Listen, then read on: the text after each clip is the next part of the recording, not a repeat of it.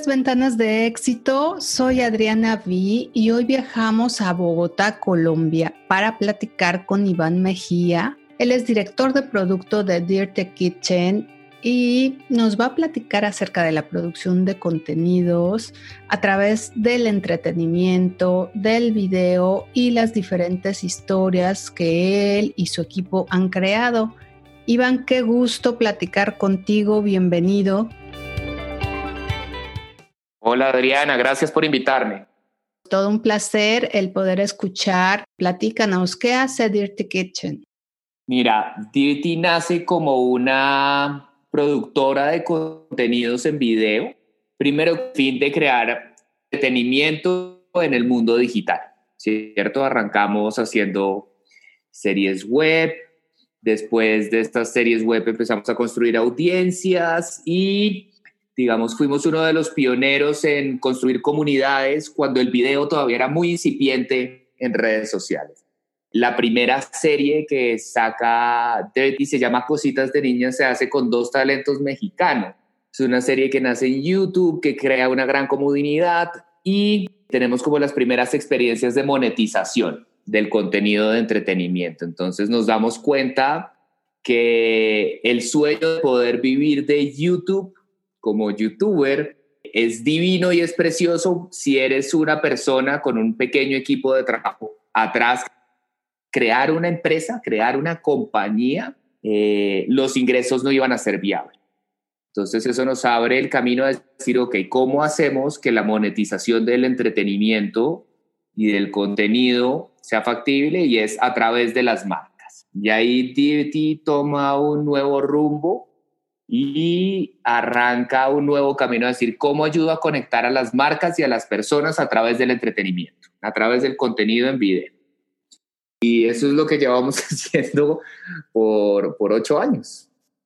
Fíjate que acabas de comentar algo súper interesante porque diferente gente, ¿no? De diferentes edades. De repente tienen como esta inquietud, este sueño de querer monetizar a través del video, a través de YouTube, que se ha vuelto un canal pues tan grande, tan importante en muchos sentidos. Es verdad, eh, eh, no es tan sencillo como pareciera, no es estas historias fantásticas que de repente se ven, pero detrás de ello hay mucho trabajo mucho trabajo de producción, mucho trabajo de un equipo. Platícanos, Iván, cómo se van construyendo estas historias. Pues mira, muchas veces piensa que simplemente va a iniciar un canal de YouTube y que va a subir sus videos y que va a hacer un montón de dinero con eso. Yo te voy a comentar el proceso de la primera serie web que hicimos grande, a gran escala como producción, que se llamó Adulto Contemporáneo. Entonces, Adulto Contemporáneo narra la historia de un grupo de siete amigos que no saben cuándo se les escapó la juventud de los dedos, ¿cierto? Porque a todos llega un momento en el que no estamos seguros qué fue lo que pasó y nos volvimos adultos, ¿verdad? Em, y entonces arrancamos a hacer como un estudio antropológico sobre un grupo de siete amigos. Empezamos a identificar esos insights alrededor de qué significa que la juventud se le escape a uno de las manos. Esta serie arrancó, hicimos una primera temporada, 10 capítulos, estábamos súper felices y nos llega nuestro primer cheque de parte de YouTube y es de 300 dólares. Dijimos, no, con 300 dólares ni siquiera pagábamos la comida. Ahí logramos otra vez de vuelta ir a, alguna marca. En ese momento nos recibió Diallo, es una empresa de licores. Eh, y Sony y nos compraron la primera temporada de la serie y así nació Adulto Contemporáneo y se ha mantenido. Ya hemos hecho más de 200 capítulos, pero nunca hemos logrado monetizar a través de la plataforma, siempre ha sido a través del branded content. Estoy totalmente de acuerdo. Son estos grandes presupuestos que ayudan a sostener estas historias y la creatividad que hay detrás de ellas. Tienes un equipo de investigación, que lo que hace es escuchar las conversaciones que hacemos y producimos con memes alrededor de ciertas temáticas y nos dan esas conversaciones como insumo para escribir los libretos. Después se sienta un equipo de libretistas, escribe y se sienta con una persona que es el productor general o el productor ejecutivo y arman un diseño de producción. ¿Qué es un diseño de producción? Delimitar la cantidad de escenas, eh, la cantidad de espacios y de tipos de iluminación que puedes usar para que no escribas una película de Hollywood con un presupuesto pequeño, ¿cierto? Para que te mantengas dentro de los rangos de presupuesto. El productor ejecutivo después ensambla el equipo de producción, que es un director, que es la persona que se encarga de dirigir los actores y el resto de la producción. Tienes un director de fotografía, que es la persona que se encarga de operar la cámara y hacer todo el montaje de luces. Tienes un, director de arte que se encarga de poner los elementos espacialmente para que se sientan vividos y no se sientan simplemente un sofá puesto, sino que se sienta realmente que ese sofá así esté dentro de un estudio eh, y tenga dos paredes que son falsas, tú sientas que realmente estás grabando dentro de un apartamento, la audiencia sienta que eso sucede dentro de un apartamento. Después viene el equipo de vestuario, que se encarga de vestir a los actores, por supuesto los actores, ¿verdad? Y de ahí en adelante viene el catering, que son las personas que te dan alimentación durante las grabaciones, eh, los productores de campo que se encargan de que las cosas durante el set estén bien y el sonido. Después de eso va un equipo comercial que vende lo que grabaste y por último vuelves a iniciar el loop porque esos capítulos generan una conversación y el equipo de investigación vuelve a entender qué fue lo que sucedió en esa conversación para pasarla como insumo a los libretistas. Qué círculo tan completo nos acabas de describir y todas las personas que hay detrás. Y me voy a las personas porque es muy interesante ver los recursos humanos, la creatividad, el talento que hay detrás y también la generación de empleos para mucha gente. Cuando uno solo ve en la pantalla o tal vez en un teléfono o, o donde sea, no importa, ves un cuadro, dos, un video que dura nada, que dura muy poquito, pero detrás de ello hay mucho trabajo y mucha gente.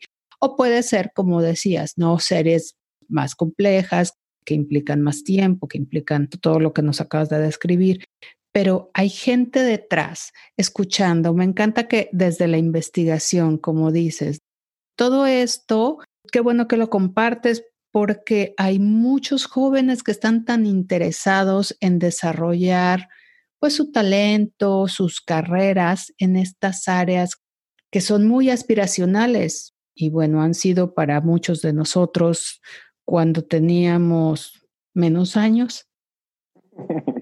Yo creo que es muy importante el enfocarlo claramente y el que la gente también vea que hay la oportunidad con la tecnología de prepararse y encontrar caminos diversos. Sí, eso que dices es muy importante porque yo creo que alguien que aspire a vivir del contenido, Adriana, tiene que tener, si yo ser ningún gurú, ¿no? Pero creo que uno tiene que tener tres cosas muy claras. Lo primero es la constancia. La única forma de construir una audiencia es ser constante, que tú publiques todos los miércoles y que tu audiencia sepa que los miércoles estás publicando contenido y que lo esperen. Porque si no eres constante y publicas una vez cada dos meses, pues nadie te va a seguir. Especialmente las generaciones más jóvenes tienen el hábito de consumir contenido como, como nosotros consumíamos televisión en nuestra época que esperábamos ansiosamente que saliera el nuevo capítulo, así también lo hacen los jóvenes. Entonces es un tema de paciencia, de, no creer que vas a salir y que te vas a hacer famoso de un día para otro. Esto requiere tiempo y requiere compromiso y constancia.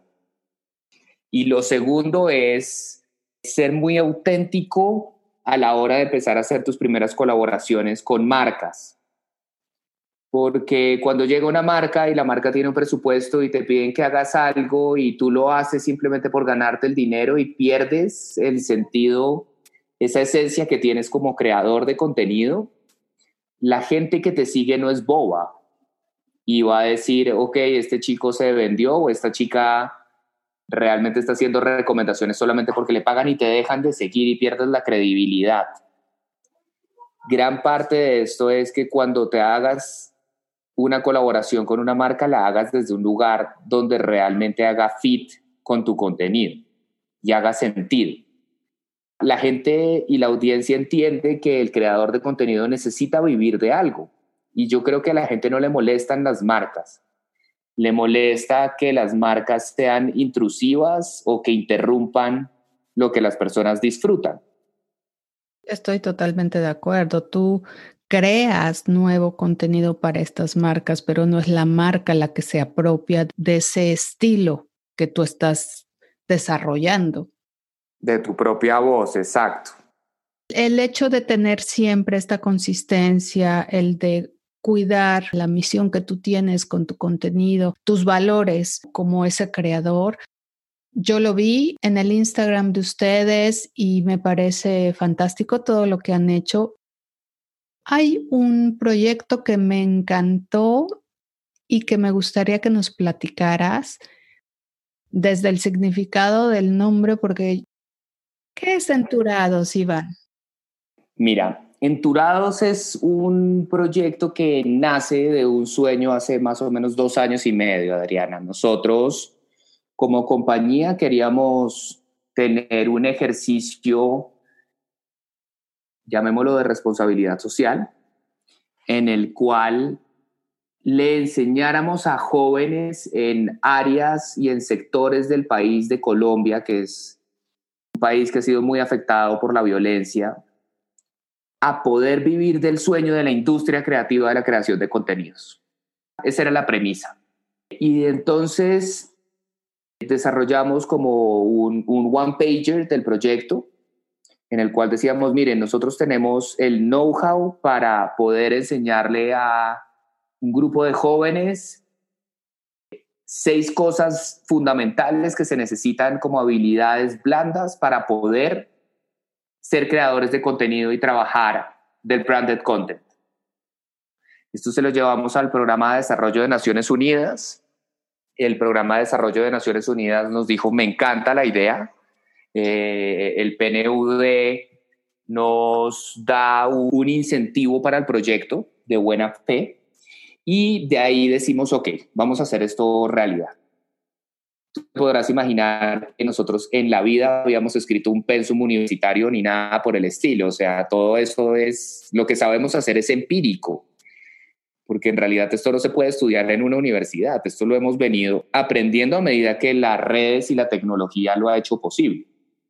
Entonces, de ahí buscamos a un grupo de jóvenes en Buenaventura, en el Pacífico colombiano, Buenaventura es el puerto más grande del país, pero es una de las zonas más golpeadas por la corrupción y la violencia, pero con un talento increíble.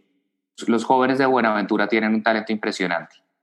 Entonces vamos y montamos una escuela de creación de contenidos junto al Programa de Desarrollo de Naciones Unidas, junto a Bancolombia, que es el sponsor del proyecto, digamos, desde el área privada, y junto al gobierno nacional creamos esta escuela, arrancamos con 400 jóvenes, después los dividimos en seis áreas, en edición, en sonido, ¿cierto? Captura de sonido, como volviendo a este círculo inicial que hablamos, en escritura creativa, en realización, que es el manejo de cámara y manejo de actores, en graficación, ¿cierto? Toda la parte visual de aprender a manejar redes sociales, aprender a publicar el contenido, aprender a hacer un thumbnail, como toda la parte detrás de la publicación. Y por último, la última materia era finanzas, para que ellos entendieran cómo podían facturar y cobrar su trabajo, ¿verdad? Estamos hablando de personas que nunca habían pasado una cuenta de cobro. Entonces, ahí arrancamos un proceso de educación que dura seis meses y Dirty Kitchen, la compañía, nosotros contratamos 60 chicos en Buenaventura, Adriana. O sea, tú, nosotros somos una pyme, ¿no? No pienses que somos una empresa grande. Nosotros en Bogotá apenas somos 40. Teníamos más empleados en Buenaventura que en Bogotá. Es, o sea, desde el punto de vista de cualquier empresario, nuestros socios inversionistas nos decían, ustedes están locos. Y estos chicos en Buenaventura sacan su canal de contenido y deciden ponerse enturados. Eh, enturado es un adjetivo. La palabra enturado es, es estar feliz y creer que son capaces. Estar enturado es creer que son capaces. Encontraron el nombre perfecto.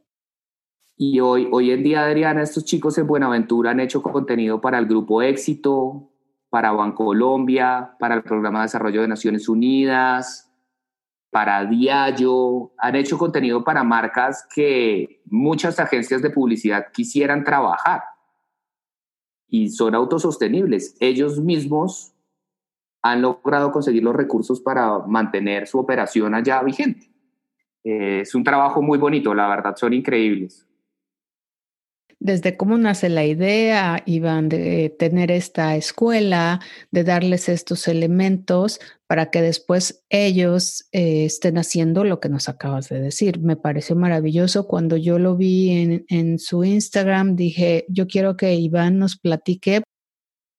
Ojalá que en muchas ciudades, en diferentes países, se pudiera llevar a cabo, que hubiera las empresas que pudieran apoyarlo, porque me parece que eso es lo que necesitamos muchísimo, tener este empuje para los jóvenes, en este caso, gente que tal vez si, sin este apoyo no hubiera tenido la posibilidad de aprender estas cosas maravillosas.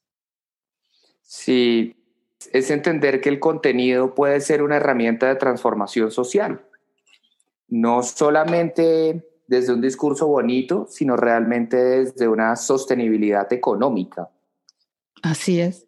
Que era la parte pues que más miedo nos daba a nosotros del proceso era ir, a educar, que un montón de jóvenes se emocionaran con esto y, y al corto tiempo decirles, chicos, esto es inviable económicamente, no vamos a poderlo continuar, pero gracias al apoyo de la empresa privada, lo que llaman en, en las convocatorias el blended finance, que es cuando trabaja recursos públicos y recursos privados operados por un privado, hemos logrado garantizar que, nadie toque un peso, que no se gaste un peso en lo que no es y que realmente todo se hace por que este espacio sea sostenible y estos jóvenes sigan creando, porque crean un contenido que Adriana, ni tú ni yo sabríamos cómo hablar con los jóvenes del Pacífico colombiano. Cuando nosotros llegamos por primera vez allá, y dimos la primera charla, la recuerdo muy bien porque fue muy impactante. Estábamos en un auditorio con casi 600 personas, casi todos jóvenes entre 16 y, 28 años, que no sabían qué querían hacer con su vida y cuando les preguntabas, ¿ustedes cómo creen que los vemos en el resto del país? Todos decían, nos ven como negros, nos ven como pobres, nos ven como corruptos, nos ven como ladrones. Y al finalizar este proceso, todo el contenido que ellos hacen es para contarle al mundo que ser un joven del Pacífico colombiano es mucho más que eso. Y que son luz y que son inspiración y que son talento y que son ganas. Y eso es lo que más felices nos hace. Y por supuesto, y el lenguaje que utilizan.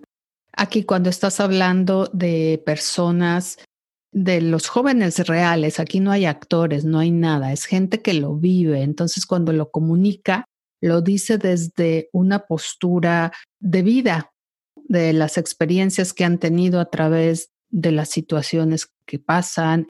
Entonces suena tan real, porque es real, que la gente se engancha, que la gente se identifica y por supuesto que van a tener a muchos siguiéndolos. Y me encanta eso. Claro, su audiencia es jóvenes del Pacífico colombiano. Por supuesto. Esas son las personas que los siguen. Y hoy en día Enturados tiene el mismo método de Dirty Kitchen en Bogotá. Ellos lanzan un contenido, aprenden de él y sobre esos aprendizajes vuelven a crear contenido. Y cumplen exactamente el mismo círculo de una producción de nosotros acá, pero lo hacen ellos allá. Qué maravilla que hayan podido crear esto, que Enturados siga adelante. ¿Cuánto tiempo lleva Enturados?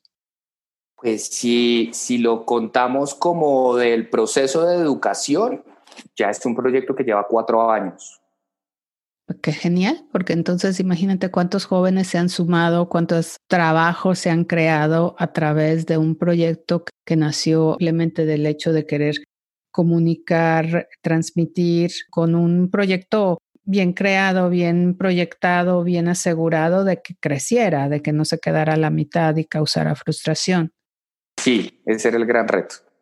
Y pues ahí está, ahí está Enturados, haciendo ruido, creando cosas nuevas y ustedes como Dirty Kitchen con otros proyectos maravillosos.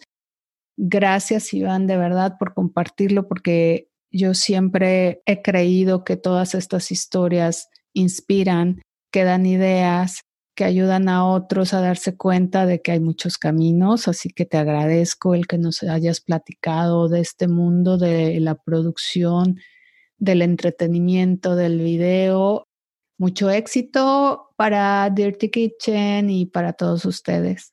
Adriana, muchas gracias por invitarme y estamos en contacto.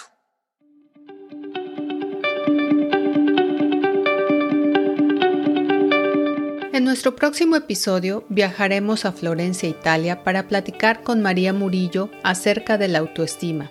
No te lo pierdas, conéctate con el talento.